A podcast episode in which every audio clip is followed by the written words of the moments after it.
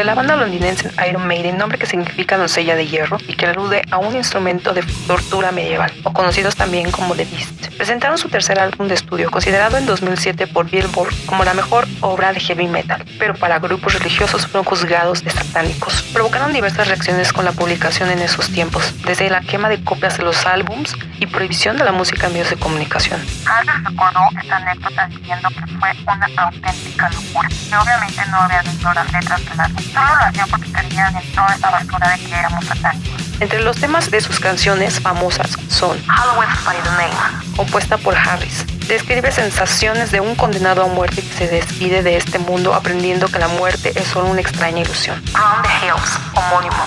Uno de sus éxitos comerciales. Canta de la colonización del hombre blanco hecha a los indios. Number of Beast, de Harris. La introducción de la canción es un fragmento de la Biblia que se puede encontrar en Revelaciones capítulo 13, versículo 18. Está grabado por Barry Clayton y comenta, aquí hay sabiduría. El que tiene entendimiento cuenta el número de la bestia, pues es un número de nombre, y su número es 666.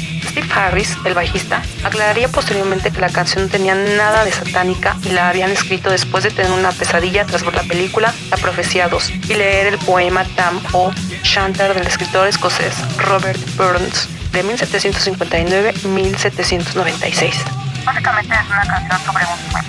No tiene nada que ver con la vacunación. Durante la realización del álbum también sucedieron hechos inexplicables como el productor Martin Birch, tras salir de una de las sesiones de grabación del álbum, manejando en su automóvil para ir a su casa, chocó contra un autobús que venía lleno de monjas. Nadie resultó gravemente herido. Cuando Birch mandó a reparar el coche y lo fue a buscar al taller, se llevó una terrorífica sorpresa cuando se enteró que la factura de la reparación del auto la misma y temida cifra del diablo.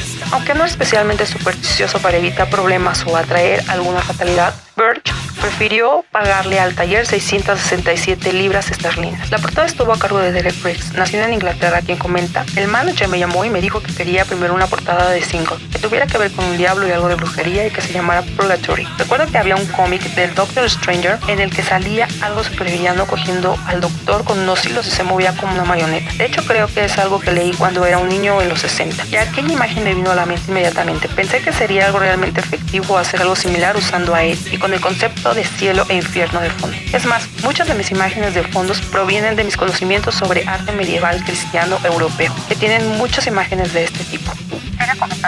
Me llamó un viernes por la noche y quería la pintura para el lunes por la mañana, así que tuve solo dos días para terminarlo entero. Fue una manera rápida de hacerlo y me las tuve que arreglar para conseguir unas cuantas de ellas ahí. Incluso había un alguien de HR Giga. Quería una buena cara para el diablo, así que escogí a Salvador Dalí. Eso es todo. No tiene nada de místico o cosas por el estilo. El álbum volteó de cabeza al mundo de la música y la reacción de la gente con la controversial portada también fue un importante cambio de cantante, imagen y sonido.